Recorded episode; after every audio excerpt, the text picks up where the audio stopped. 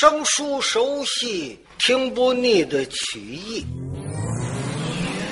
现在，曲艺不仅可以听，您还可以网上浏览。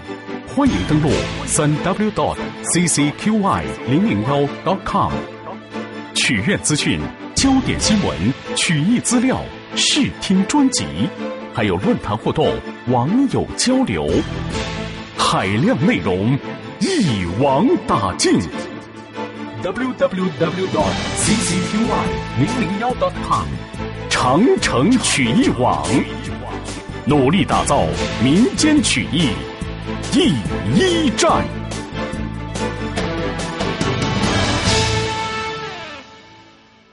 就在梁师太的面前，把自己的这把大锤一练。梁师太看了看，心里边很赞成。一瞧齐彪这个头，五官相貌长得很凶。蓝娃娃的脸面，海下乐腮的红胡须，大眼睛、大鼻子头，哪儿长得特别粗壮？蛤蟆蹦到脚面上，咬人不咬人的，吓人一跳。一瞧他使的这把大锤，像金小屋似的。哎呀，梁师太心里话：如果要是跟他较量，这还得加点小心。不过，这位好汉，我还不知道您的尊姓大名了。齐彪心里话不能跟他说，要跟他一报名，多栽跟头。西魏营的大将，哎，瓦岗寨的好汉，今天落到了这种地步，哎呀，这多寒碜呢！呃，哎哎哎，我说梁师太，你呀。不用我的姓名，是吧？我就是把我的姓名跟你说，没有用，白叫你害怕，干嘛呢？是吧？呃，现在这不是我的功夫，你也看见了吗？对吧？就我这把大锤，我告诉你说，天下没有，我可以称得起第一位豪杰。嗯，咱们回头见不？英雄，我看您确实是一位好汉，不过我要在您的面前领教领教。嗯，呃，怎么个领教法？我想跟您对对锤，对锤。嗯，这齐彪心花坏了，我这锤对不了，怎么了？空茬的。这跟他一对锤，我这锤再破了怎么办？呃呃啊！梁师太，那可不能。我要跟你一对锤，人有眼，这锤上可没眼呐。要如果碰你哪哈儿，那我多对不起人呢。咱有一说了，咱们都是朋友啊。哎，回见吧，回见吧。旁边这管家把两只手往两边一伸，等等。这位英雄，既是我家主人要跟您对对锤，那也没有什么关系啊，注点意就是了。来，比划比划吧。管家拦住不叫走，这位梁师太呢，一个劲儿的说好的，非要比划比划不可，闹得齐彪也就没有办法。嗯，哦哦哦，好，比划比划。所以两个人就在此天津当院，齐彪拿起他这把大锤来，梁师太呢就端起这对压油锤。心里的话，我还得注点意。梁师太为什么要跟齐彪较量较量？他有他的想法。第一个看到齐彪这把大锤个儿太大。齐彪练起来一点儿也不费劲，梁师太很怀疑。哎呀，他这把大锤是真的吗？嗯，我得跟他较量较量，因为这个，梁师太要跟齐彪比划比划，俩人打吧。可就在天津当院，二位就招呼起来了。每到梁师太摆双锤往下砸的时候，齐彪都躲闪，不招架。可是齐彪这把大锤呢，就奔准梁师太往下砸。梁师太端锤往上架的时候也很注意，举火烧天，双锤往上一顶，先把这个脑袋闪在了旁边。他也是怕接不住砸下来。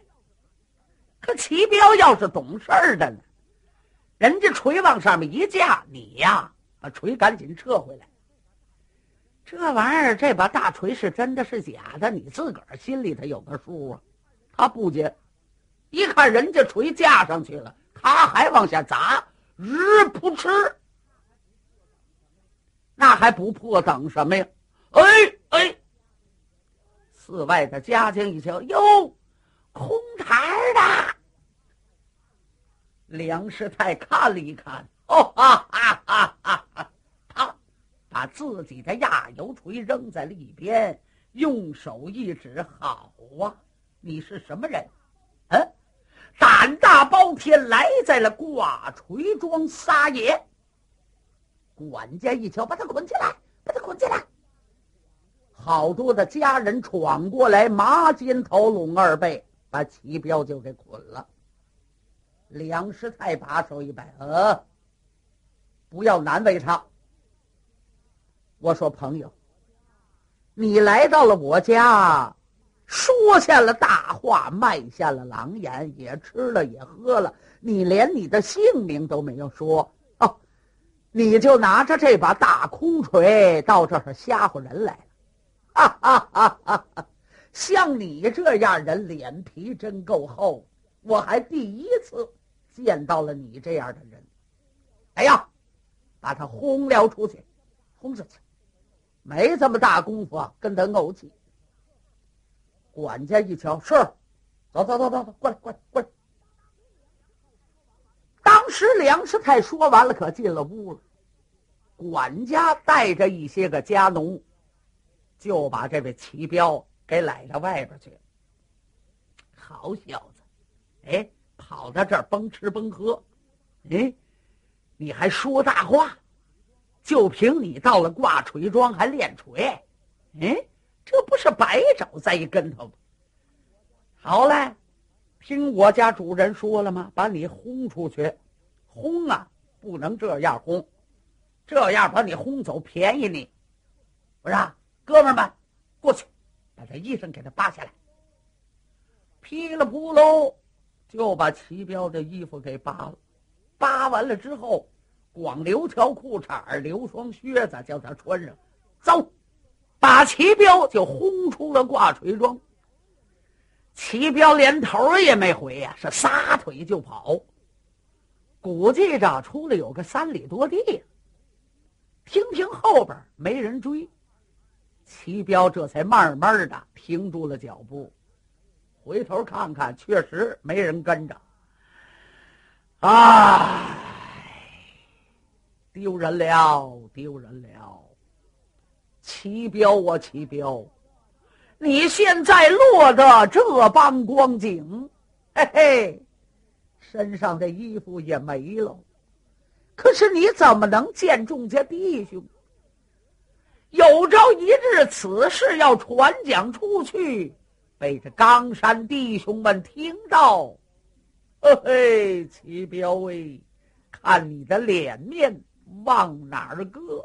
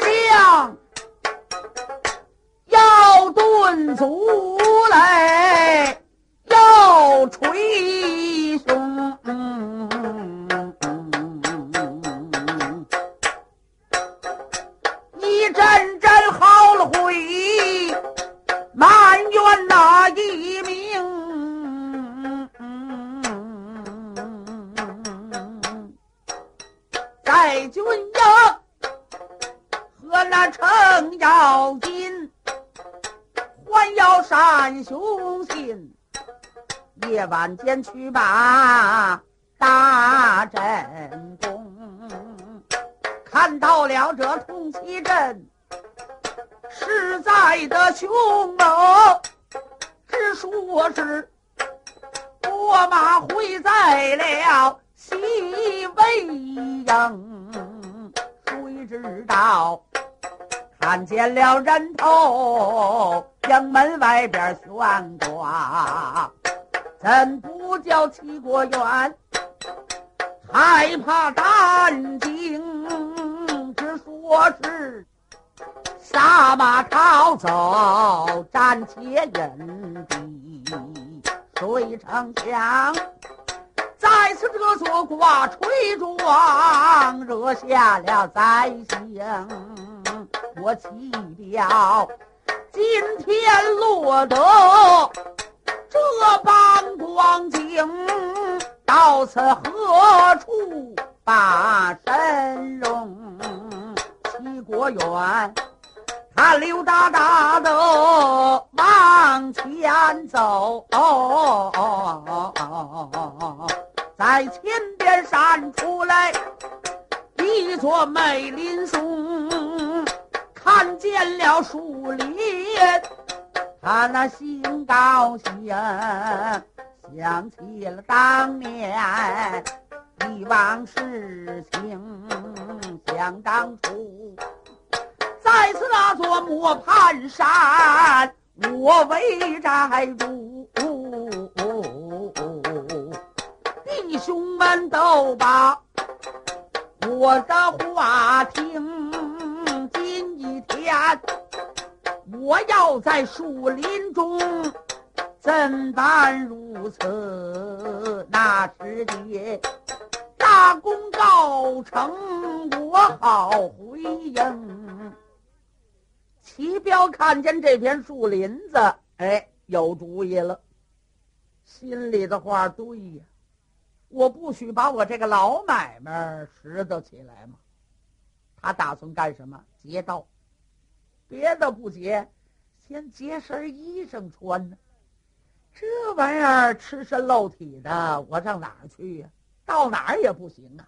对，齐国远想到这里，到了树林子里边，四外撒达了撒达，找了棵小树，劈吧了劈吧，有鸭卵接粗，当条棍用。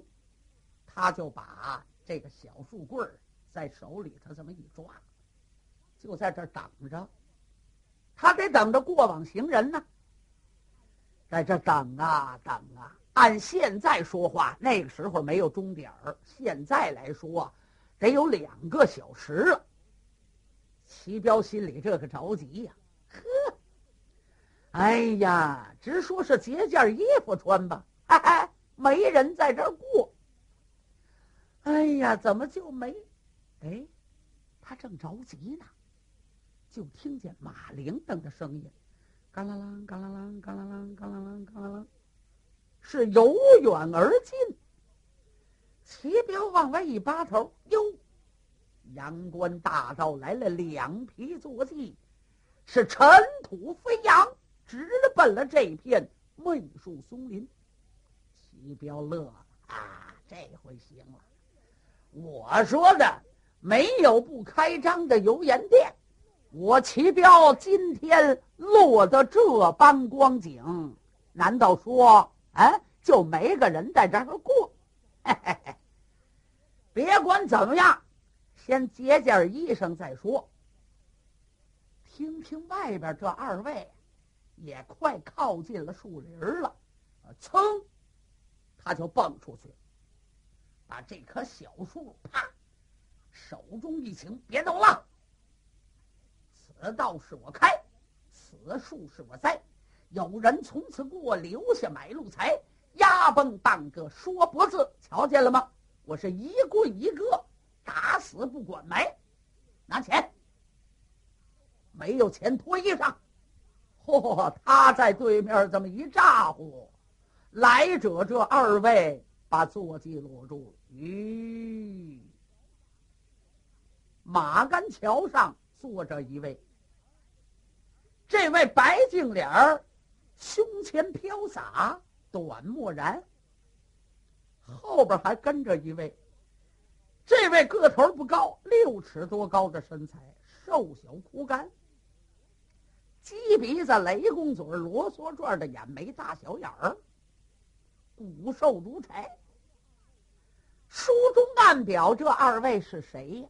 头一个骏马柴少柴子昌，后边这位赵王李元霸。这二位是干什么去了？说书的一个嘴不能说两下来。西魏国这起兵啊，咱们一直的说西魏。山西太原府唐国公李渊也动了，但是他那儿呢没有起兵。自从杨广赶奔扬州看琼花，不把东西二宫娘娘留到了太原府了吗？这东西二宫的娘娘张丽华、尹贵妃就把李渊叫到了宫中，乱了宫了。后来呢，这两个娘娘就许愿了：“李渊呐，我能够保你在长安城登基坐殿，将来以后你要真的做了皇上，你封我们姐儿俩哪一宫啊？”李渊一看，行啊。我要真能做皇上，我就加封你们两个人，还是东宫西宫。这俩娘娘一瞧，好吧，趁着现在杨广在扬州，他回不来。听说杨广最近来病体很重，怎么办？咱们三个人是赶奔长安城，到长安城，我保你做皇上。李渊一听，很高兴。外边套车，带着俩娘娘，一些个家人保护，就奔了长安了。赶到在长安城，两个娘娘一说，东西二宫张丽华、尹贵妃，马上开棺。长安城有一些个老臣，一看俩娘娘回来了，敢违背吗？你知道杨广什么时候到？马上就把城开开了，把俩娘娘。让进去。李渊一直来在了八宝金殿，二位娘娘就保着李渊坐下了。是金钟三响，聚何朝的文武一些个老臣来了。二位娘娘就对这些个老臣一说：“现在杨广正在扬州养病，恐怕隋朝的天下维持不久了。现在。”要保这位李渊登基坐殿，哪个不服哪个说话。都是一些个老臣。大家伙一瞧，现在天下大乱，哎，十八国造反，七十二路烟尘，说不清隋朝的江山哪时候就丢了。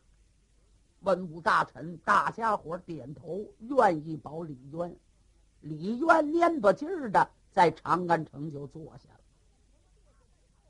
可他在长安城坐下之后，现在来说，杨广还不知道，其他的国家呢也不知道长安城的变化，趁着这个节骨眼儿，就派下了骏马柴少，带着这位赵王李元霸，在大隋家地盘啊各处催粮。多催些个粮草，好招军买马、聚草屯粮，势力就大了。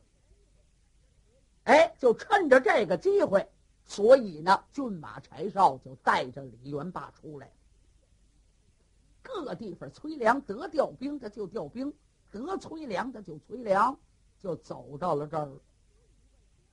一看树林子里边出了一位，光着膀子，穿条裤衩穿双靴子，光头也没戴帽子，拿着棵小树撅吧撅吧当棍用。劫道，柴少仔细一瞧，哟，认识，心里话这不是齐国远吗？回头看了看李元霸，李元霸，呃呃哎，我说慢慢慢事儿，你别动啊，钱在后边等会儿。你看前面这位了吗？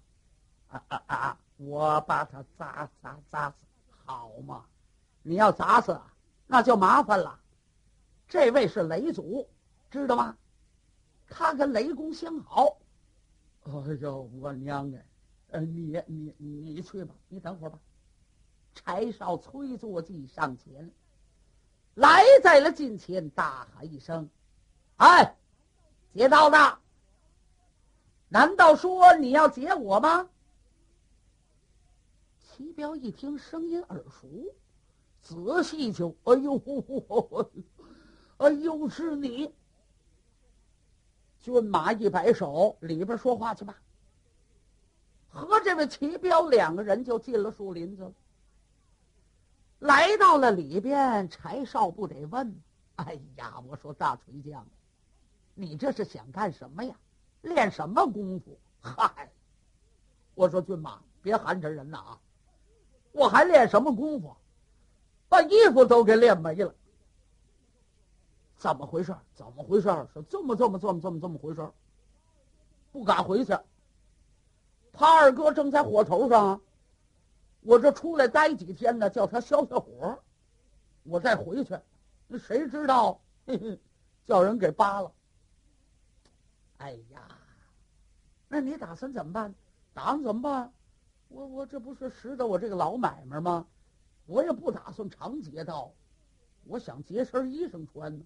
这个我我我我能走吗？哎，我说你干什么去？骏马柴少一说，各地方催粮。哦，哦，你老岳父在长安城坐下了，嗯，坐下了。不过还没有声明，大旗还没挑起来。趁着这个时候，在隋朝地盘上要催些个粮草。哦，哎，我说柴少，你给我办点事儿行吗？办什么事儿？说实在，我在挂锤庄，太丢人了。能把这脸儿给我正过来，出这口气就行。那你说吧，我也不知道挂锤庄怎么回事儿。咱这么办，你呀，去跟李元霸说说，叫李元霸来了，啊，拜我为师，就说我是李元霸的师傅。你们两个人跟我去到挂锤庄找梁师太，我就说我徒弟来了。嗯，你把师傅琢磨的这个样儿，我还不找我徒弟？哎，你别看师傅不行，没有状元师傅，有状元徒弟。叫我徒弟教训教训他，你看怎么样？柴少一听也乐了。那把脸正过来，你就行了。哎，不管怎么说，到那他得把衣服给我呀。好，行，就这么办。那你跟他说说，那没关系，好说。两个人就出来了，见到了李元霸。哎，李元霸，啊，元元元元总，什什么事儿？你知道他是谁吗？哎，不，哎不，不知道。他就是大锤匠齐国远，齐彪，跟雷祖相好啊。如果你要得罪了他，他一句话，那雷公就来了。我我没哎没哎没哎敢得啊得罪，是啊。现在你要是不打算得罪雷祖，我给你出个主意，还能保护你不打雷。行啊行啊，等等等到？你磕头拜他为师，认个雷祖的师傅还不保护你呀？那那那他也他哎嗯哎哎太好了！李元霸翻身下马，跪倒磕头，就叫师傅。齐彪一看，这小子也好糊弄。呃，徒俩起来，起来，起来！哎呀，你是我徒弟了，师徒如父子啊！啊，我说话你得听啊。那哎，当当当然了。前边有个村儿，叫挂锤庄。挂锤庄有个姓梁的，叫梁师太，你看见了吗？把师傅的衣服都扒光了。你跟我走到那找他去，给我出气。行，还冤冤庄，咱咱咱咱去吧，去吧。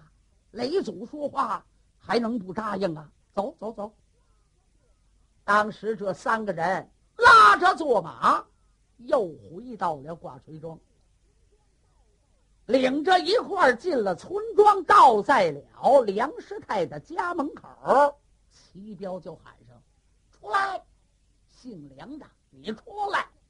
告诉你说，我也不是好惹的。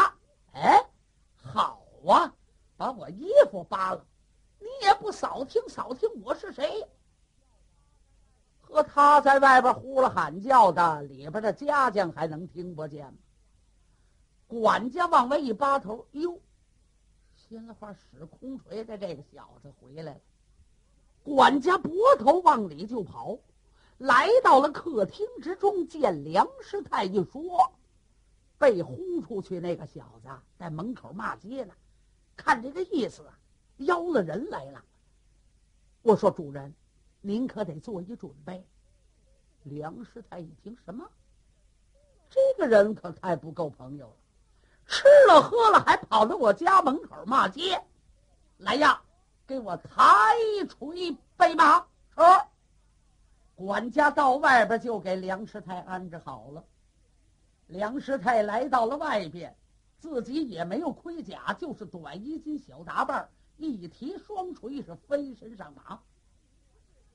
管家带着一些个家奴，一个个舔胸贴肚往外走。梁师太大喊一声：“胆胆大的狂徒，你是休要撒野！”当时梁师太往外催坐骑，李元霸要锤阵梁师太。